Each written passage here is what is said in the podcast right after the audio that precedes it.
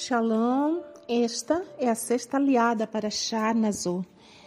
Antes faremos a bênção. Baruch atah Adonai Eloheinu melech haolam asher bahar banu mikol hamin venatan lanu et torato Baruch atah Adonai noten ha-Torah. Bendito sejas tu, Adonai, nosso Elohim, Rei do Universo, que nos escolheste entre os povos e nos outorgaste a tua Torá. Bendito sejas tu, Eterno, que outorgas a Torá. No sexto dia foi El e Asaf, o filho de Deuel, líder dos descendentes de Gad. Ele ofereceu um prato de prata com o peso de 130 shekalim, 1,5 kg, e uma bacia de prata de 70 shekalim, usando-se o shekel do santuário, que corresponde a 800 gramas, ambos repletos de farinha pura amassada com azeite de oliva para a oferta de grãos. Um recipiente de ouro de 10 shekalim, que corresponde a 113 gramas, cheio de incenso. Um novilho, um carneiro, um cordeiro de um ano, como oferta queimada. Um bode, como oferta pelo pecado. E para o sacrifício de ofertas de paz, dois bois, cinco carneiros, cinco bodes e cinco cordeiros de um ano. Essa foi a oferta de El Yazaf, o filho de Deuel. No sétimo dia foi Elishama, o filho de Amihud, líder dos descendentes de Efraim. Ele ofereceu um prato de prata com o peso de 130 shekalim e uma bacia de prata de 70 shekalim, ambos repletos de farinha pura, amassada com azeite de oliva para a oferta de grãos. Um recipiente de ouro de 10 shekalim, cheio de incenso, um novilho, um carneiro, um cordeiro de um ano, como oferta queimada, um bode, como oferta pelo pecado, e para o sacrifício de ofertas de paz, dois bois, cinco carneiros, cinco bodes e cinco cordeiros de um ano. Essa foi a oferta de Elishama, o filho de Amihud. No oitavo dia, foi Gamliel, o filho de Pedautzur, líder dos descendentes de Menashe. Ele ofereceu um prato de prata com o peso de 130 shekalim e uma bacia de prata de 70 shekalim.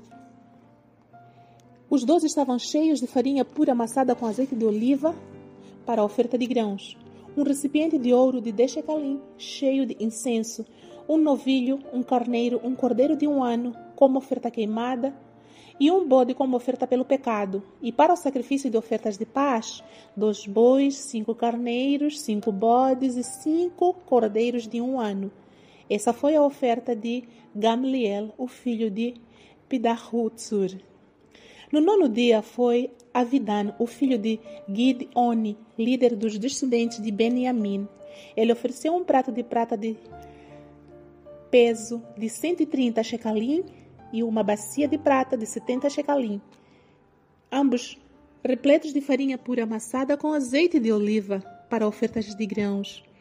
Um recipiente de ouro de 10 shekalim cheio de incenso, um novilho, um carneiro, um cordeiro de um ano como oferta queimada, um bode como oferta pelo pecado, e para o sacrifício de ofertas de paz, dois bois, cinco carneiros, cinco bodes e cinco cordeiros de um ano. Essa foi a oferta de Avidan, o filho de Gideone. No décimo dia foi Ahiezer, o filho de Amishadai, líder dos descendentes de Dan. Ele ofereceu um prato de prata com o peso de 130 shekalim e uma bacia de prata de 70 shekalim, ambos repletos de farinha pura amassada com azeite de oliva para a oferta de grãos. Um recipiente de ouro de 10 shekalim, cheio de incenso.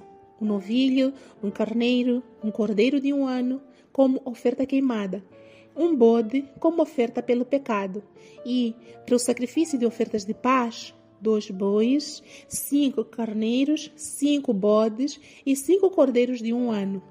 Essa foi a oferta de Eriezer, Ahiezer, o filho de Amishadai. Amém. A bênção após a leitura.